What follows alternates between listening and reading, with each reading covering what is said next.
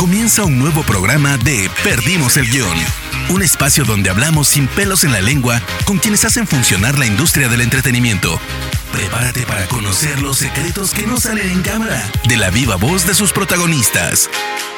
Hola amigos y amigas, yo soy Rana Funk, uno de los fundadores y directores de Spoiler Time. Me encuentran en redes sociales como arroba ranafunk con F-O-N-K al final. El día de hoy, en Perdimos el Guión, charlo con Sofía Cisniega una actriz fabulosa, fantástica, de México, que nos cuenta muchísimas cosas súper interesantes sobre su vida, su carrera y muchas cosas más, y además sobre su costado como activista del cambio climático y de los derechos de los animales. La verdad que no se pierdan esta charla, vale mucho la pena, hablamos de cine, de series y muchísimas cosas más. No los interrumpo más, los dejo con este episodio de Perdimos el guion. Perdimos el guion. Hola Sofía, ¿cómo estás? Hola, muy bien, muy contenta de estar aquí contigo. Muchas gracias, ¿cómo estás tú?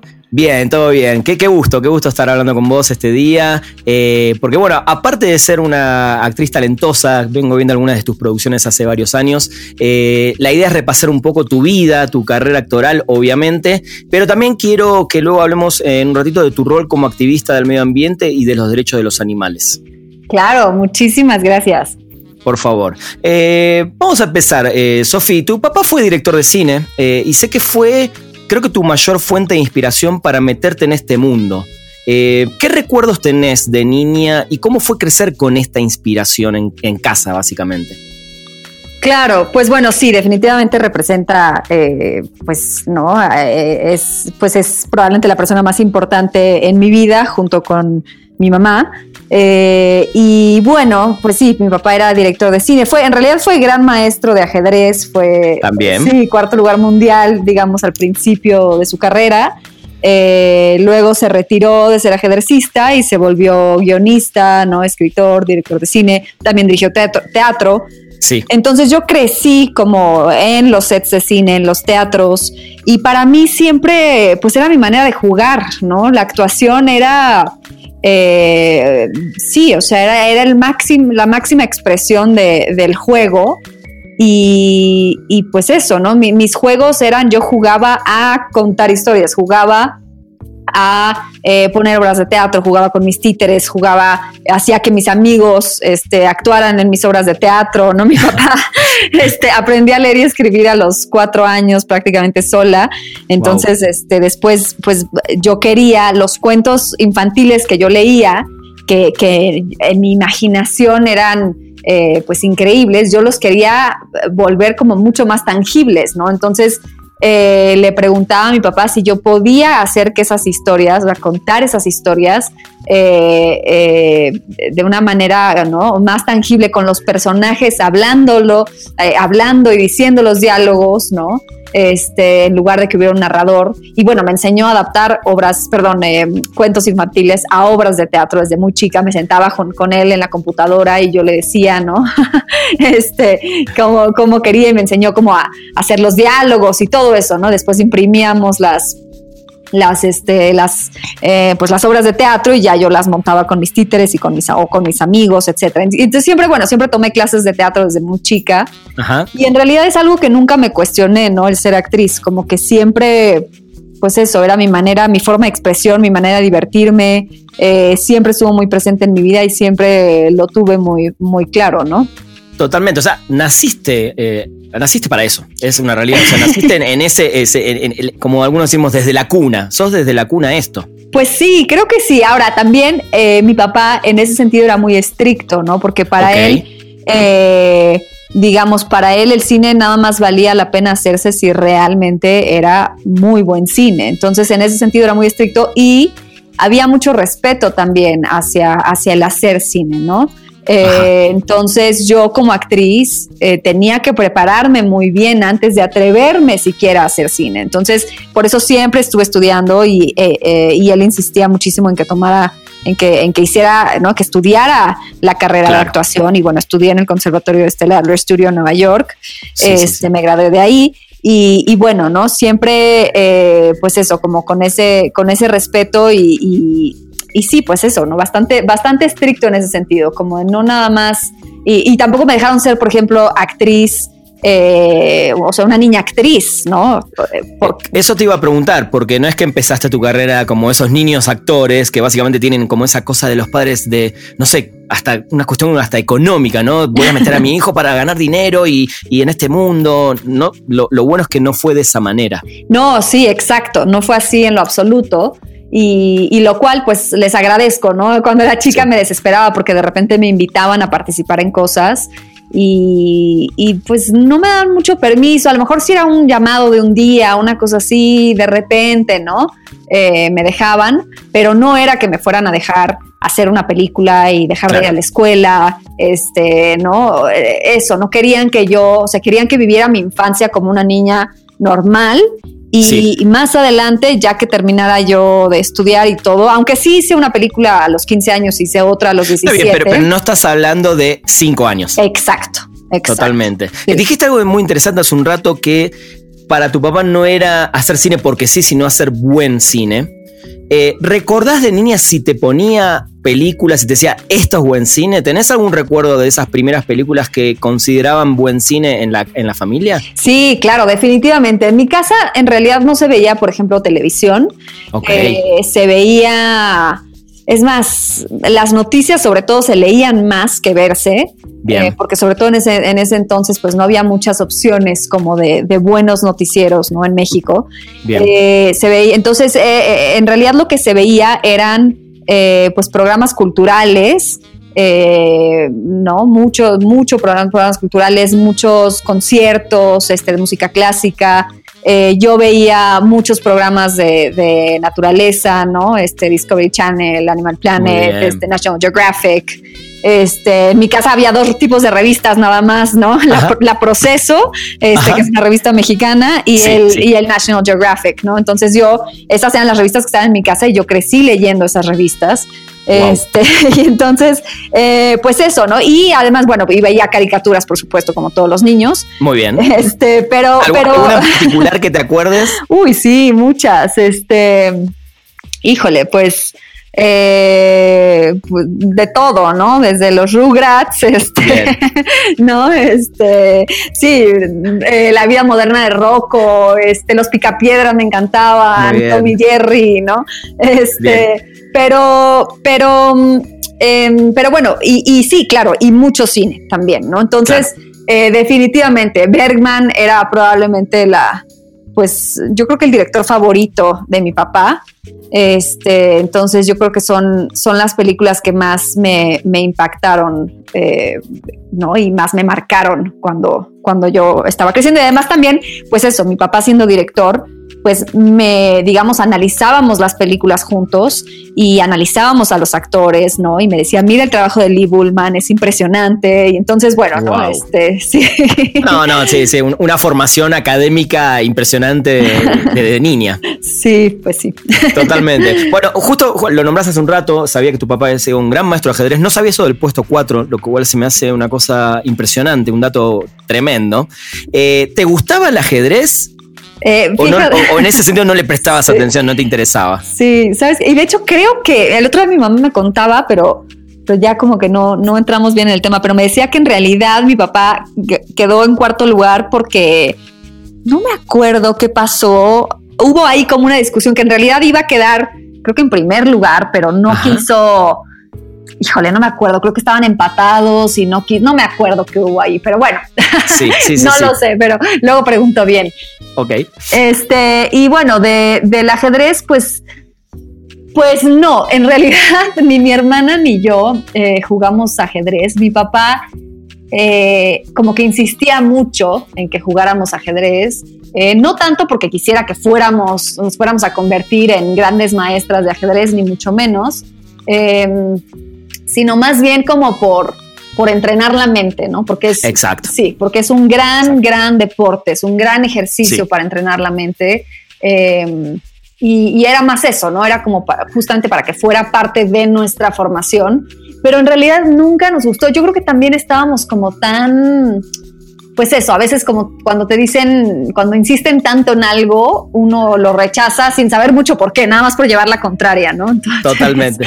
Entonces creo que eso fue lo que pasó. Nos pagaba mi papá por resolver, resolver jugadas, entonces siempre había un tablero de ajedrez en mi casa y, y de pronto mi papá decía, ahí hay 20 pesos, ¿no? Este, y hay una... se los quiere ganar. Sí, sí, sí.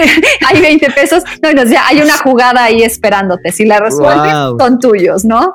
Este, entonces un poco lo resolví, pues resolvíamos las jugadas a regañadientes, este, ¿no? Como que no nos, aunque lo intentó, pues eso, ¿no? Justo hasta con dinero, en realidad no, Está muy bien. no fue lo nuestro. Está perfecto. Pero mira, quiero hacer un paréntesis, porque justo no sé si sabías, o me imagino que sí, en estos días hay un furor muy grande por una serie que se llama The Queen's Gambit. No sé si la viste. Sí, no la he visto. Tengo muchas ganas de verla. Y justamente mi papá, eh, eh, antes de fallecer, ese era como uno de sus pues como mm, de sus sueños, ¿no? Poder hacer una, una película. Eh, en ese entonces todavía, porque, porque ya falleció hace unos años, no, las series todavía no despegaban como han despegado en los últimos años. Exacto. Entonces no, no tenía la idea de hacer una serie, pero sí una película eh, sobre ajedrez, ¿no? Entonces yo creo que yo creo que le hubiera encantado ver esta serie. Eh, te, va a encantar, te lo puedo asegurar. Me contarás más adelante si la viste o no. Eh, y antes de meternos en, seguir hablando de eso, ahora que me decís esto, ¿algún día vos como productora en un futuro como, o como directora, quién sabe, o como actriz, te gustaría hacerle ese, como ese honor y ese tributo a tu papá de hacer una película del estilo? Sí, podría ser, podría ser. Eh, aunque sí, también he de confesar que, justamente no soy, pues no soy experta, ¿no? O sea, por más que crecí con un gran maestro en mi casa, eh, en realidad, pues yo me enfoqué mucho más en, eso, ¿no? En escribir, en, actuar. Entonces, eh, la verdad es que es algo, el ajedrez es algo que respeto muchísimo y que creo que mi papá, por ejemplo, hacía una gran labor de dar eh, clases gratuitas en los parques Wow. Eh, sí, porque tenía, eh, sabía lo, importante que es como para el desarrollo, ¿no? Eh, de, pues de todos. Entonces, él insistía mucho en que, en que el ajedrez se debería de dar gratuitamente en las escuelas, etcétera. Entonces, yo creo que pues eso, creo que es algo que tiene que, es un deporte que tiene que estar mucho más al alcance de todos, pero sí he de confesar que tampoco soy experta. Perdimos el guion. Estudiaste actuación, como dijiste hace un rato, eh, en Nueva York, actuación, teatro. Eh, ¿Con qué ilusiones te habías metido en el conservatorio? Digo, por más que venías de familia eh, y, ya traías esto arraigado, lo de la actuación, pero ¿con qué ilusiones empezaste? ¿Qué aprendiste en este conservatorio? ¿Y con qué ilusiones saliste una vez que, que te recibiste, digamos? Bueno, pues claro, no, no, eh, luego la gente piensa que uno tiene asegurado, ¿no? Que por ser hija de un director de cine la tienes mucho más fácil. Y, que eso seguramente me ha ayudado en mi carrera, ¿no? Y bueno, ahora que además tengo un novio, un novio productor desde hace 11 años. Muy bien, muy bien. Este, la gente siempre piensa, ¿no? Que seguramente es por eso, ¿no? Ah, eh, bueno, igual si nos basamos en eso, Sofi, digo, nadie puede hacer nada. Siempre todos creen que todos están acomodados de alguna manera, así que la verdad que eh, te entiendo lo que decís, pero digo, claro. Sí, sigamos, digamos, ¿no? Porque sí, la gente, la gente es muy complicada también. Sí, no, definitivamente. Y cuando entré al conservatorio, bueno, primero hice la, la audición, obviamente estaba muy nerviosa, fuimos mi papá y yo a Nueva York.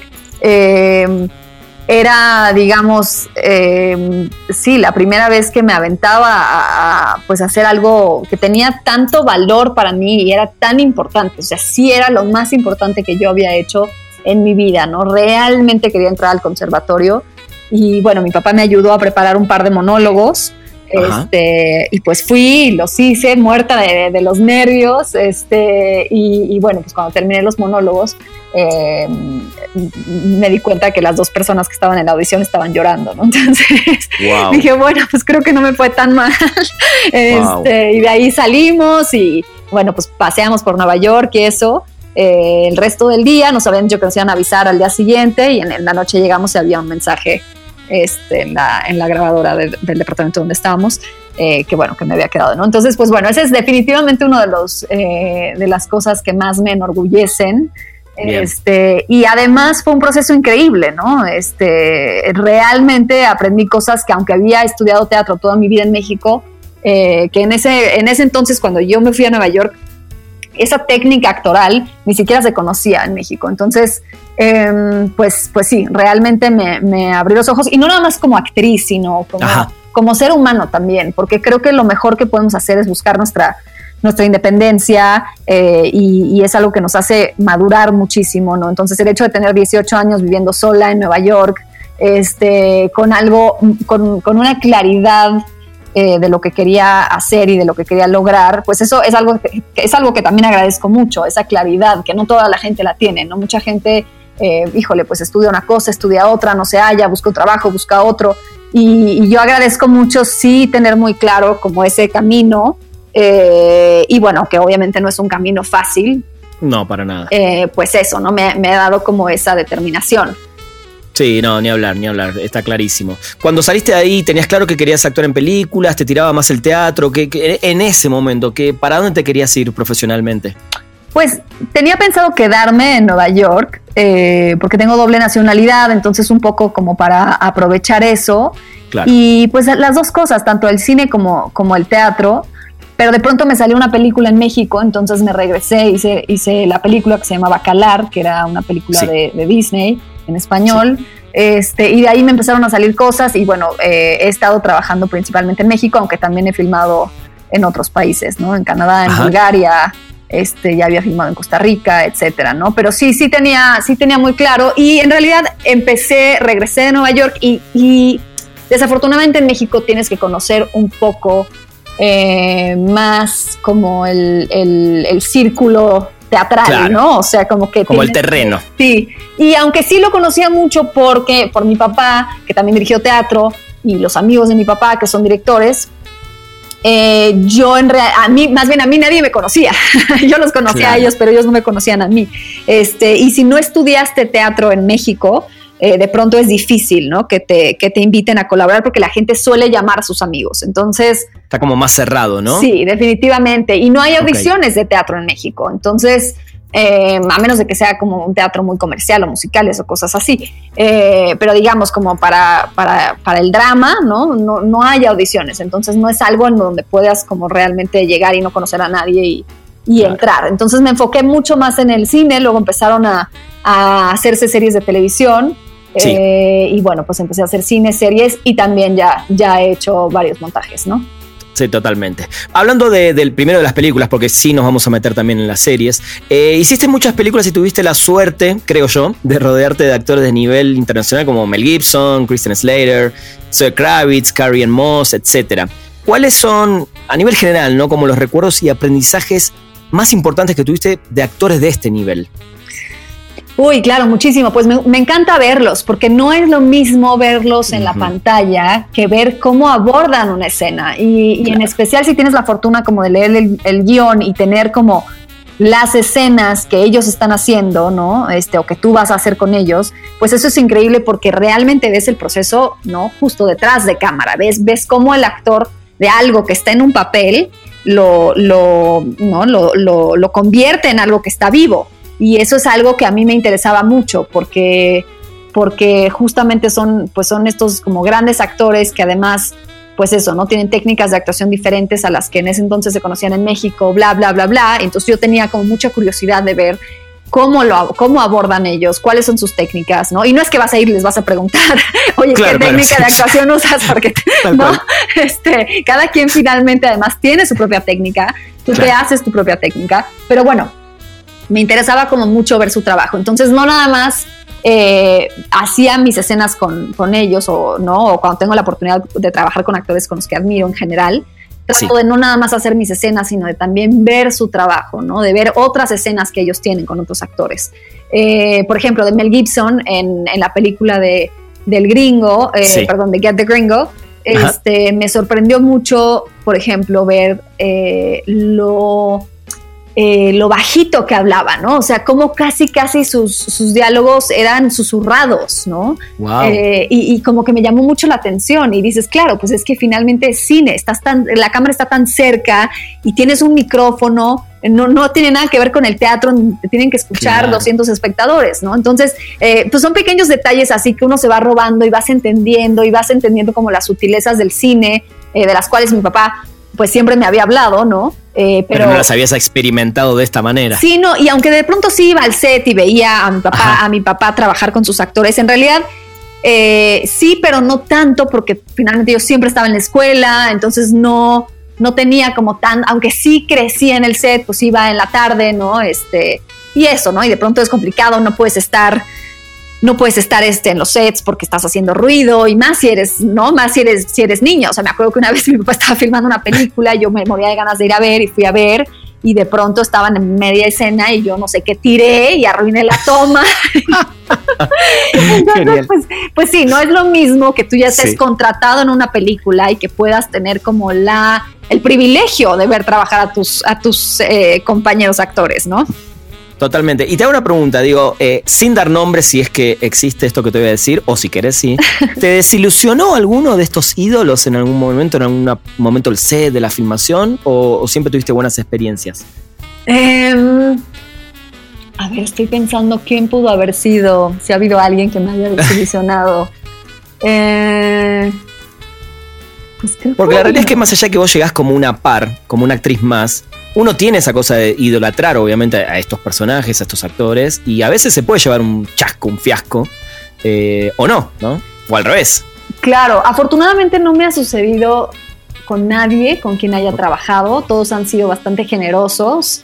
Em, más bien me ha sucedido, yo, yo la verdad es que trato de, de, pues eso, ¿no? De tratar a todo el mundo igual. Eh, y de no porque es un actor que admiro, no voy a, este, claro. ¿no?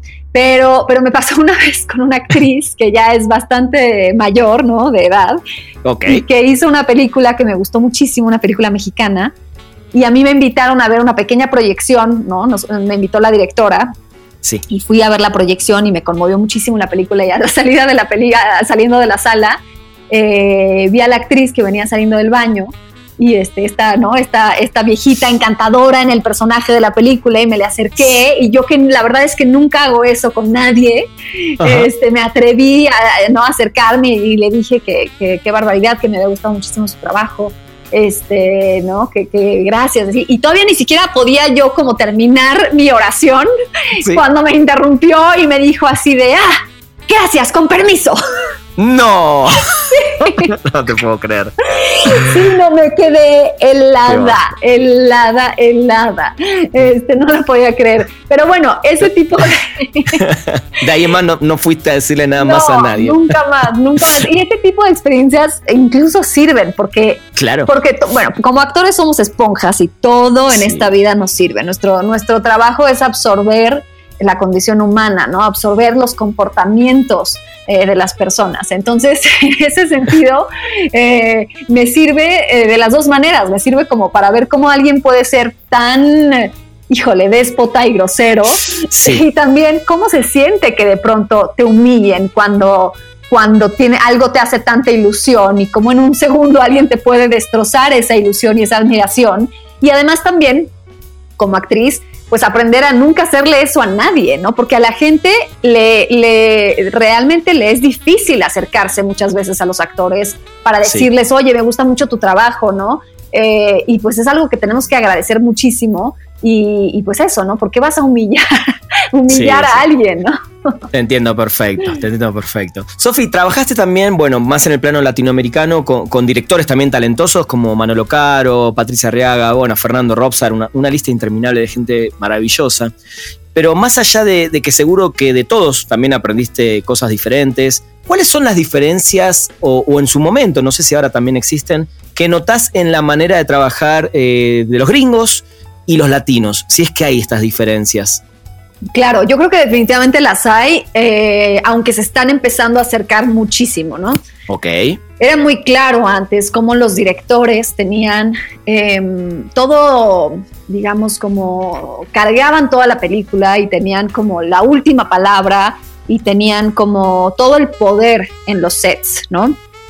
Y aunque esto sigue siendo así, y yo creo que debe de ser así siempre, o sea, el director finalmente es el que lleva y carga la película y, es el que, el que tiene la última palabra.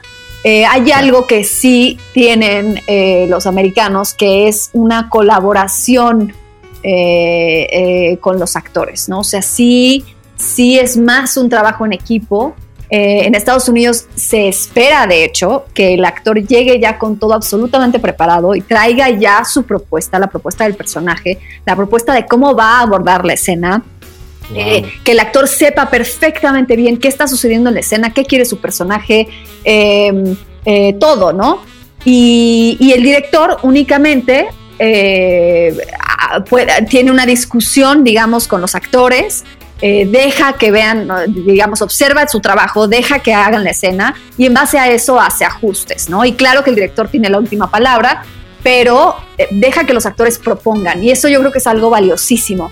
Y en México no era así, yo creo que en Latinoamérica en general no era así, y ahora últimamente eh, ya, ya empieza a ser así, ¿no? Entonces eh, también creo que viene de una, es una ola de directores pues más jóvenes, eh, ¿no? Que han estudiado en diferentes partes o, que han leído mucho, pues sobre todo como de, cómo dirigir realismo, ¿no?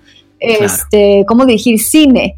Y, es ahí donde cambia un poco, ¿no? ¿Por qué? ¿Por qué? Porque cuando tú estás haciendo teatro, tienes meses de ensayos. Entonces, un director te puede decir, quiero que te pares aquí y que aquí camines dos pasos y te sientes y levantas la mano y te puede dar indicaciones muy precisas porque como actor tienes meses para que esas indicaciones tan precisas se vuelvan naturales y se vuelvan orgánicas y que tú encuentres tu propia justificación para todos esos movimientos y todas esas acciones que estás haciendo, ¿no? Y, tienes tiempo de procesar, pero el problema es que en el cine no tienes tiempo, entonces lo peor que le puedes hacer a un actor en cine es darle indicaciones extremadamente precisas, a menos de que sea un momento muy preciso que se necesita tener en cámara, eh, donde sí realmente tiene que estar todo medido y así. Eh, por lo general, sobre todo cuando son escenas entre dos personajes, lo peor que puedes hacer, en mi opinión, es eh, hacer que los actores estén llenos de indicaciones específicas y de cosas que hacer si no tienes el tiempo de ensayarlo. Si tienes el tiempo de ensayarlo y tienes acceso al set con anticipación y bla, bla, bla, perfecto. Pero por lo regular llegamos nosotros al set de cine, nunca hemos estado ahí.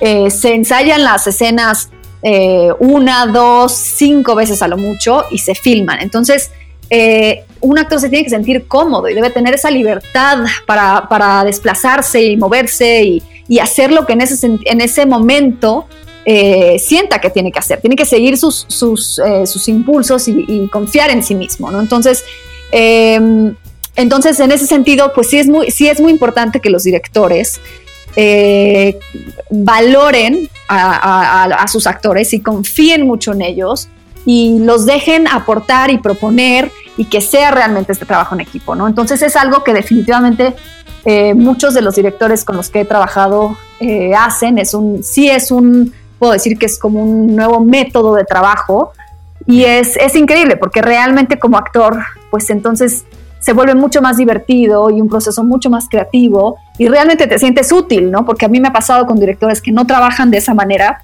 Mm que yo digo, bueno, pues entonces hazlo tú, porque yo no tengo nada que aportar aquí, ¿no? Yo no, no soy un títere, ¿no? Yo soy, soy un actor que piensa y siente y, que, y que ha estudiado también al personaje muchísimo, ¿no? Eh, o sea, un actor debe conocer más al personaje que el director, por supuesto, ¿no? Entonces, claro, eh, claro que todo lo que dice el director es la última palabra y se, y se debe de hacer, pero es muy importante que, que el director permita que los actores propongan y que en base a eso eh, corrija y ajuste lo que, cree, lo que crea que es necesario.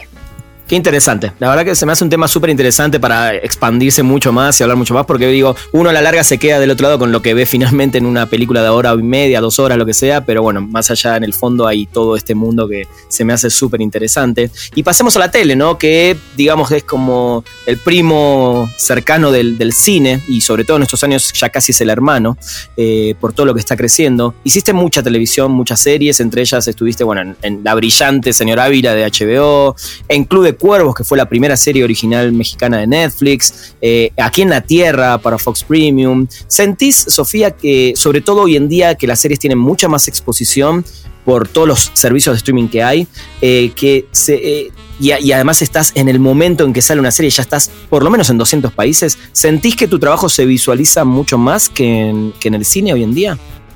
Claro, sí. Bueno, la verdad es que es que yo creo que yo y muchos actores estamos bastante agradecidos en ese sentido con la televisión, claro. la cual anteriormente eh, he de confesar que pues un poco odiábamos, ¿no? Claro, sí, sí, creo que eh, era en general así. Sí, o sea, hacer televisión era muy mal visto como actor porque no había buena televisión. Entonces, había actores, había grandes actores que tenían que hacer televisión para sobrevivir, porque se hacían muy pocas películas. Em, pero realmente no era algo de lo que estuvieran orgullosos, ¿no? Y, de pronto en Estados Unidos y en, Europa y en otros países empezaron a hacer, eh, se empezaron a hacer series y, bueno, aquí un poco estábamos esperando, ¿no? En Latinoamérica esperábamos y esperábamos en qué momento vamos a poder nosotros hacer series que tengan el nivel de producción del cine, ¿no? Este, porque eso era lo que empezó a pasar. Decías, ¿cómo es posible que hayan hecho una serie, ¿no? De, de, 12 episodios, de 13 episodios y se vea como cine, ¿no? Entonces era un poco el sueño de, de, pues de toda la, industria cinematográfica. Eh, porque además también lo que tienen las series pues es esa posibilidad de contar historias más largas y de ver un arco mucho más amplio de los personajes. Entonces, eh, pues sí, creo que todos estábamos esperándolas. Yo en lo, en lo, en lo personal justamente me gradué eh, en un punto en el que todavía no había series, pero en el que yo decía, es que tienen que llegar, tienen que empezar ya, ¿no? Entonces, este, fui muy paciente. La primera serie que hice fue Los Minondo, que es una serie eh, histórica del Canal 11, que es el canal cultural en México. Ajá. Y era una producción muy pequeñita, con un presupuesto muy pequeñito, pero estaba muy bien escrita, estaba filmada en cine, ¿no? Este, y bueno, pues eh, he sido muy paciente. Eh, nunca quise hacer, hacer telenovelas ni nada de eso. Y, he sido muy paciente y la gente me decía, no, es que si no haces telenovelas, pues nadie realmente te va a conocer, nadie va, nadie va, a irte a ver al cine para ver tus películas. Y yo, pues eso, ¿no? Fui muy paciente y, muy insistente en el que pues me rehusaba, ¿no? En decir que me rehusaba a, hacer a hacer, eh, pues eso, ¿no? Televisión con la que yo no estuviera de acuerdo, eh, que además que fuera en contra de mis principios, porque la televisión que se hacía, pues era, ¿no? O sea, realmente... De otra calidad, digamos. Sí, y no solo de otra calidad, este, sino que además también las historias que se contaban, pues eran historias que prolongaban pues estereotipos y, maneras muy, ¿no? Conservadoras de pensar y en fin, ¿no? Entonces, pues eso, creo que esperé y creo que valió la pena la espera. Este, y afortunadamente, bueno, también me aseguré de estar en todas las series que se hacían en México porque era mi única oportunidad, ¿no? Entonces, o sea, sea como sea, tengo que estar en, en, esta serie, luego tengo que estar en esta otra serie, ¿no?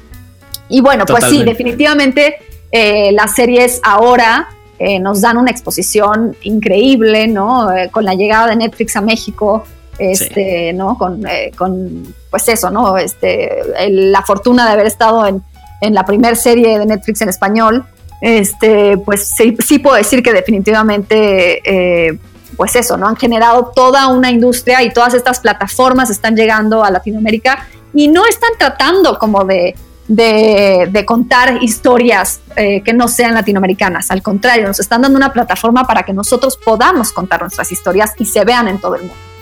Estoy 100% de acuerdo, totalmente. Bueno, contame de Locas por el Cambio, Sofil. Es la primera película mexicana de Amazon Prime Video. ¿Se siente una presión extra? Porque, como te decía antes, eh, de las series eh, y plataformas de streaming, de alguna manera con esta película también vas a tener una exposición impresionante, eh, sobre todo en estos días. ¿Se siente una presión extra y, qué onda con Locas por el Cambio? sí, yo creo que la presión para mí viene porque es una comedia. Entonces... Eh, a, ver, me interesa mucho esto que acabas de decir porque sí tengo muy claro, estando en este medio ya, bueno, ya hace cinco años que tenemos este medio, eh, sobre todo con fuerte base en México, y uno de los mayores temas siempre de la gente es la frase otra comedia mexicana más.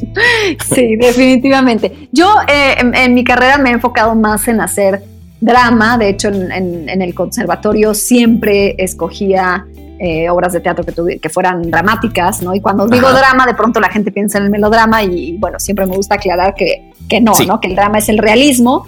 Este, y entonces es algo en lo que me he enfocado. En realidad es a mí lo que más me apasiona porque me parece que es un trabajo muy minucioso el que se tiene que hacer. Eh, hay que entender mucho la psicología de los personajes. Es un trabajo muy contenido, eh, muy demandante emocionalmente. Y, bueno, pues, eh, pero también al mismo tiempo es un trabajo agotador, ¿no? Entonces, cuando de pronto llegan, llegan estas comedias eh, cuando se me presenta la oportunidad de hacer estas comedias. Al principio, la verdad es que con Club de Cuervos yo he de confesar que yo le decía al director, a Gary Alasraki y al actor, a Luis Gerardo Méndez, les decía, es que yo no sé hacer comedia, ¿no? y se reían y me decían, estás loca, claro que lo puedes hacer. Y yo, es que no, no es lo mío, o sea, yo no, híjole, yo no sé, o sea, yo no sé ser chistosa, yo no sé, ¿no? Y este, bueno, me empujaron muchísimo, yo los considero mis padrinos de, la comedia.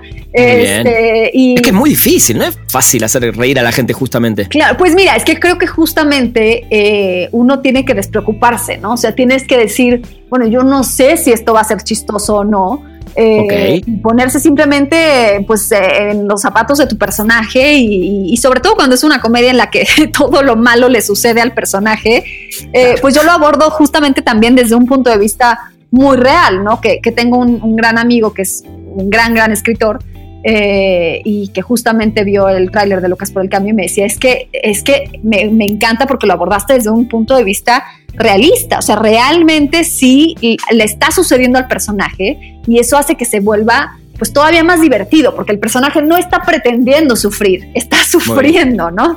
Este, y entonces creo que en ese sentido el drama me ha ayudado, pero definitivamente lo que más me pone nerviosa es que, pues eso, que sí, que se hacen muchas comedias eh, en México, pero creo que, eh, y, y bueno, eso, que se hacen muchas comedias y que además pues yo no sé qué tan chistosa realmente voy, voy a hacer, porque con el drama uno no se tiene que preocupar por eso, ¿no? O sea, con el drama uno hace su trabajo y las historias se cuentan y es lo que es, es estás retratando la vida misma y ya, no necesitas realmente preocuparte por el efecto que vas a generar en el espectador.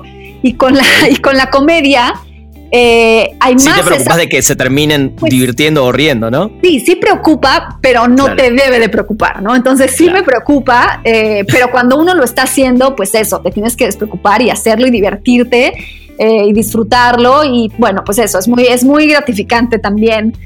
hacer este tipo de, comedias porque, porque son muy liberadoras, muy divertidas, es jugar, Em, y, pues eso, vamos a ver, vamos a ver cómo reacciona la gente. Muy bien. Y, puntualmente, ¿qué es lo que más te gustó para querer formar parte de este proyecto? Me gustó mucho hacer a dos personajes, eh, que tenía poco que lo había hecho con, Noche de Reyes de Shakespeare, eh, cuando montamos, ¿no? montamos la obra hace poco. Eh, pero pero digamos, me gustó mucho, em, pues eso, como el hacer a dos personajes que fueran tan diferentes uno del otro.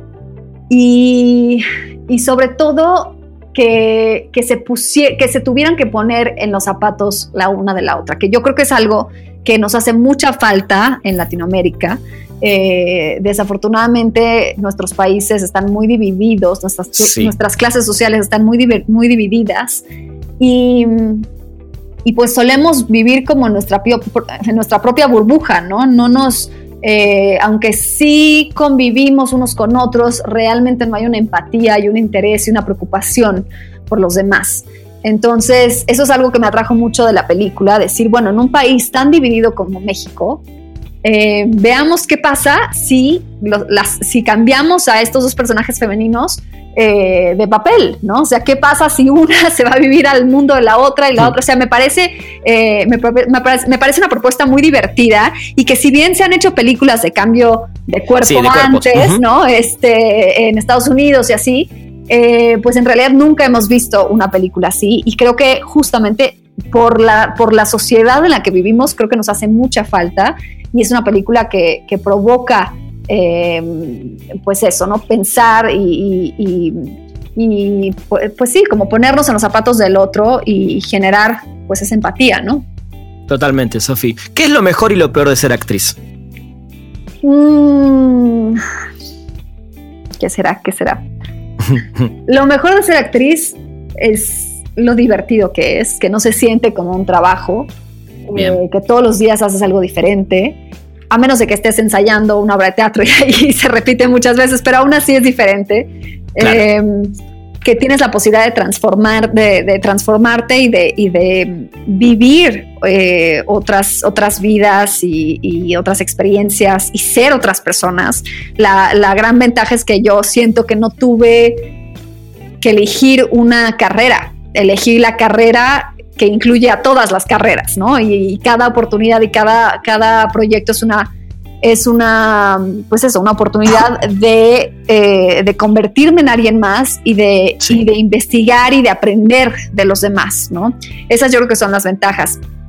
Las desventajas son la cantidad de horas que trabajamos, eh, que, no, la gente piensa que el cine es muy glamuroso y, las series también y no son nada glamurosas. Trabajamos eh, entre por lo menos dos horas al día, pero suelen ser 14, 16, 18. dormimos muy, Sí, dormimos muy poco, no tenemos horarios, entonces pues un día entras a trabajar a las 5 de la mañana, pero otro día entras a trabajar a las 9 de la noche y terminas a las 10 de la mañana y no, entonces son horarios muy muy muy pesados. Y luego además también están todas las escenas en las que, híjole, que de pronto uno dice, ¿qué hago aquí cuando podría estar en mi casa, este, cómodo, en pijama, calientito, ¿no? Este, trabajar desde mi casa si tienes la fortuna, ¿no? Y, no, y de repente hay escenas en donde, pues, híjole, me ha tocado de todo, ¿no? Me ha tocado como en Locas por el Cambio, que tengo varias escenas en donde, en donde son, no son escenas de noche, en donde está lloviendo, yo estoy en un vestidito muerta de frío, este, y claro, eso que, son dos minutos en la película, pues para nosotros fueron días, ¿no? Días de yo, bueno, noches de yo estar este, muerta de frío, empapada, este, en un vestidito, ¿no? Y, y pues como eso me ha pasado mucho, me ha pasado que híjole, que me metan a un pozo este de, de, como de lodo, ¿no? Como de arena y agua. Este me ha tocado tener que correr por una por un lugar abandonado lleno como de aparatos electrónicos oxidados, o sea, me ha tocado hacer como unas cosas que dices, ¿en qué momento me presté esto? ¿Qué necesidad? Sí, sí, sí. ¿Por qué? sí, sí, sí. Pero está, está buenísimo, está buenísimo. Sofi, bueno, eh, tu otro costado, lo habíamos dicho al principio y que, me interesa mucho también hablar de esto y que la gente también eh, lo conozca, ¿no? Sos activista climática, también eh, por los derechos de los animales. Contame primero a grandes rasgos de dónde vino esta pasión y cuál es la meta que tenés realmente con, con esta parte tuya. Pues yo creo que esa pasión viene como de la sensibilidad que tenía mi papá y que tiene mi mamá y ese respeto. Incluso eh, mi abuela materna también, por ejemplo, eh, pues son personas que son muy contemplativas y muy, eh, pues sí, como muy analíticas y, que, y que valoran muchísimo la naturaleza, ¿no? Y a los animales y, me enseñaron desde muy chica la importancia del respeto a, los animales y de, de, de, ayudar a animales necesitados eh, y la belleza también ¿no? de, la naturaleza, el siempre estar observando em, pues todo, ¿no? O sea, eh, la naturaleza en general. Entonces creo que hay una sensibilidad ahí que, que me enseñaron, pero también creo que todos nacemos con esto y más bien nos enseñan a ignorarlo, a tratarlo como una debilidad. Este, nos enseñan a que los animales son objetos, ¿no? Por más que nos enseñan que hay que respetar a las mascotas, nos enseñan que, por ejemplo, los animales de granja son objetos, eh, que están para nosotros, eh, que para eso existen, ¿no? Para los humanos, y nos, nos enseñan como toda una serie de conceptos pues que no, que, que, incluso yo que siempre he considerado que amo a los animales, me tardé muchísimos años en, darme cuenta y en romper todas estas ideas que la sociedad nos enseña y que, y que de pronto dejamos completamente de cuestionar, ¿no? Entonces, eh, pues de pronto, unos años después de haberme graduado de la carrera, me empecé a dar cuenta de que mis acciones tenían un impacto eh, en la naturaleza y en los animales y en los demás. Y empecé a investigar y a, cuestionarme y eh, a, informarme sobre de dónde venía sobre todo mi, comida y, cuáles son los impactos que uno como ser humano eh, puede ocasionar al planeta y cómo se pueden reducir, ¿no? Totalmente. ¿Crees, Sofi, que a esta altura con respecto al clima y la matanza de animales todavía podemos cambiar algo? ¿Sentís que ahora hay más información que hace 15, 20, 30 y bueno, ni hablar más atrás, para que de a poco también las nuevas generaciones hagan un cambio. Digamos que desde mediados de 1960 eh, los humanos han estado consumiendo el doble de productos de derivado animal, ¿no? Lo cual pues está afectando muchísimo, ¿no? Este, hay una, ha habido una, una reducción eh, tremenda, eh, de, por ejemplo, de, especies, ¿no? Este, ha habido, estamos viendo muchísimas enfermedades, estamos viendo justamente pandemias, virus, etcétera, ¿no? Todo eso eh, no es nada más porque es casualidad, ¿no? Todo eso viene de, de lo que estamos haciendo, de lo que le estamos haciendo al planeta y de nuestro, pues de nuestro estilo de vida como tan irresponsable y tan poco consciente. Entonces, em, sí, definitivamente ya hay mucha información, lo cual es una gran ventaja, pero tenemos que eh, estar dispuestos a informarnos, porque, eh, y lo mismo sucede, por ejemplo, con el racismo, ¿no? O sea, uno, ahí está la información, pero si uno no se toma eh, el tiempo como de ponerse a leer y aprender y a estudiar, ¿no? ¿Qué es el racismo y de dónde viene? Pues entonces uno nunca, nunca va a, ser una mejor persona, ¿no? y lo mismo sucede con, con el cambio climático y con los animales, ¿no? Creo que, creo que es muy importante eh, tomar esa iniciativa de, de, real, de realmente entender cuál es, cómo están impactando nuestras, nuestras acciones, ¿no? Y está comprobado que, por ejemplo, la agricultura animal, pues es la causa número uno de deforestación, de zonas muertas en el océano, eh, de, extinción de especies, de contaminación del agua y también se dice que es la principal causa de cambio climático porque es Em, es la principal generadora de gases de efecto, invernadero. Genera, la agricultura animal genera el 51% de los gases de efecto invernadero. Entonces,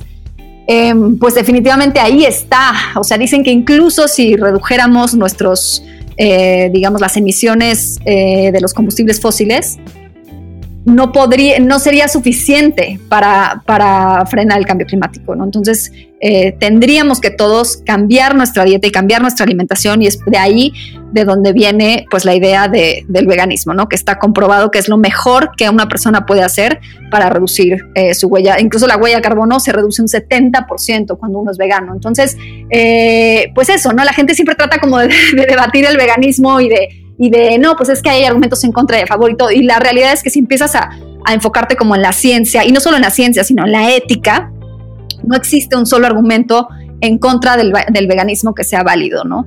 Este, entonces yo me burlaba de los veganos, por ejemplo, ¿no?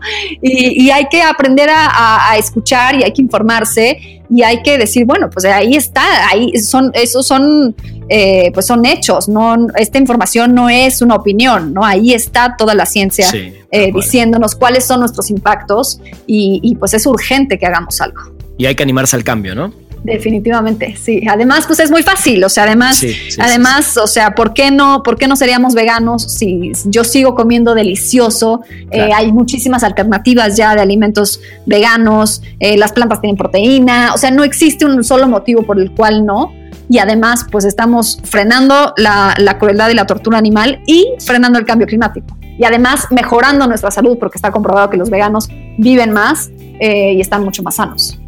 No, te aplaudo, te aplaudo por, por esta decisión y, qué bueno que vos que tenés una voz fuerte, digamos, como figura pública, etcétera, que también lo, puedas estar todo el tiempo también eh, mostrando, ¿no? ¿no? No obligando, sino mostrando.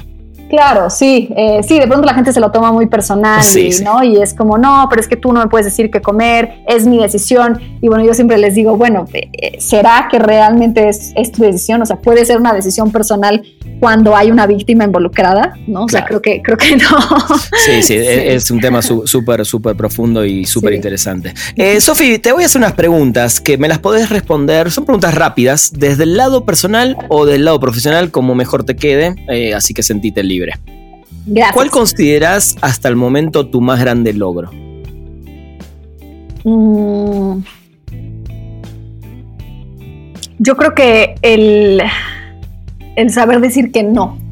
El saber decir que no a, los proyectos que podrían parecer atractivos económicamente o eh, en cuanto a como a popularidad, pero que realmente no van con mis principios y con los que no me identifico y que no siento que están aportando nada a la sociedad. Eh, y creo que, creo que eso, ¿no? Yo creo que sí, yo creo que el, el, saber decir que no y tener como esa, pues esa fuerza, ¿no? Como para, para no, no corromper lo que uno, lo que a uno le importa. Totalmente. ¿Qué talento, Sofi, que no tenés, te gustaría tener? Cantar. es el, 90% de las personas entrevistadas me dicen el mismo. Son todos cantantes frustrados. Sí, no, y mira, la verdad es que ya, yo ya esto lo tengo muy asumido, ya estoy muy resignada, entonces tampoco me pesa, porque ya digo, bueno, pues eso no, no se me da, no es lo mío, pero hay muchas otras cosas que sí. Claro, totalmente, totalmente. Eh, ¿Qué te criticarías a vos misma? Mm, ay, yo creo que el, el, de ser desordenada, que se me hace, eh, que siempre se me hace tarde, este, como lo, caótica que soy, porque no, y además no es una falta de interés ni de, ni de responsabilidades, simplemente este, yo creo que soy un poco como adicta a la adrenalina. ¿Hay, alguna decisión eh, muy importante que tomaste en tu vida y que te arrepentís? Mm. Y lo mismo, ¿no? Ya sea profesionalmente o personalmente. Ay, estoy pensando. Pues afortunadamente no hay como algo en, específico que realmente me pese. Ok. Eh, yo creo que yo creo que pasar más tiempo con la gente que quieres, ¿no? Yo creo que esa es una de las cosas que más nos pueden llegar a pesar. Eh, a pesar en la vida y que, pues eso, que no, que no somos eternos y que hay que, hay que aprovecharnos y querernos, lo cual pues ahorita durante la pandemia es muy, es muy difícil y muy triste, ¿no? Sí, tal cual. Pero bueno, pero eso también fue creo que un buen momento, ahora que lo decís, de, reflexionar sobre ese tema para cuando ojalá todo se restablezca un poquito, tomar en cuenta eso, ¿no? Sí, yo creo que nos vamos a valorar mucho más. Sí, sí. Eh, Sofi, eh, ¿qué te sorprende en la vida todavía? Mm, la crueldad. Wow. sí, la crueldad eh, de la que puede ser capaz el ser humano. Wow, qué fuerte. Eh, si pudieses cambiar algo en tu carrera, ¿cambiarías algo? Mm, yo creo que haría más cine enfocado en mujeres, lo cual no es una cosa que no haga porque no quiero, sino porque no existe, o sea, porque, porque es muy poco el cine que realmente se enfoca en contar historias de mujeres, ¿no? Entonces yo creo que yo creo que pelearía más por eso y, bueno, pues, pues sigo, sigo peleando, pero, pero me, me, hubiera encantado haberlo hecho antes, haber tenido acceso a más de estas historias. Pero todavía tenés muchísimo tiempo y carrera por delante, así que creo que lo vas a lograr tranquilamente. Gracias. Es, eh, por último, antes de hacerte la última pregunta, si pudieses darle un solo consejo, porque este es un programa también que escuchan muchos chicos eh, para aprender, sobre todo de ustedes, si le tuvieras que dar un consejo a alguien para que, pueda, que quiera seguir tus pasos, ¿cuál sería?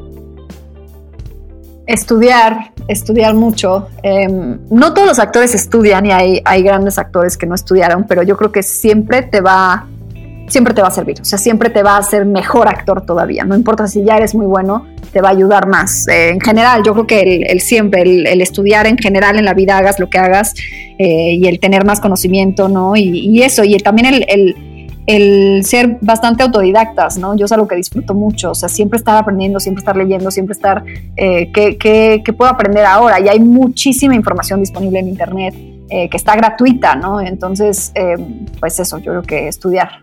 Muy bien. Sofi, te voy a hacer la última pregunta, no te asustes, es la más difícil de todas, porque me tenés que decir dos películas y dos series que todo el mundo debería ver. Em, Quizás no es tan difícil, no sé. Bueno, a ver, de series, yo creo que The Handmaid's Tale. Muy bien. una y otra. ¿Cuál será? Mm. Híjole, es que hay tantas. Sí, yo sé, yo sé. Pero bueno, alguna que en estos días quizás estés disfrutando o disfrutaste hace muy poco. Mm. Ay, ¿cuál será? ¿Cuál será? Yo creo que. Mm, Succession. bueno, sí, estás hablando de una joya, totalmente. Estamos todos esperando la nueva temporada.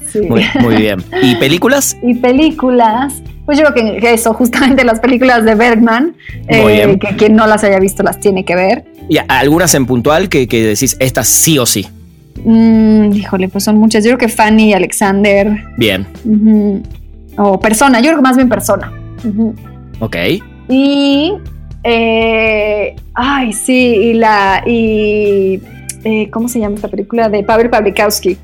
Eh, no Ida, sino la otra. Em, Cold War. Ah, bueno, sí, sí, sí. Sí, Guerra Fría de Pablo Guerra Fría, una de las últimas joyitas de. Sí, es una maravilla.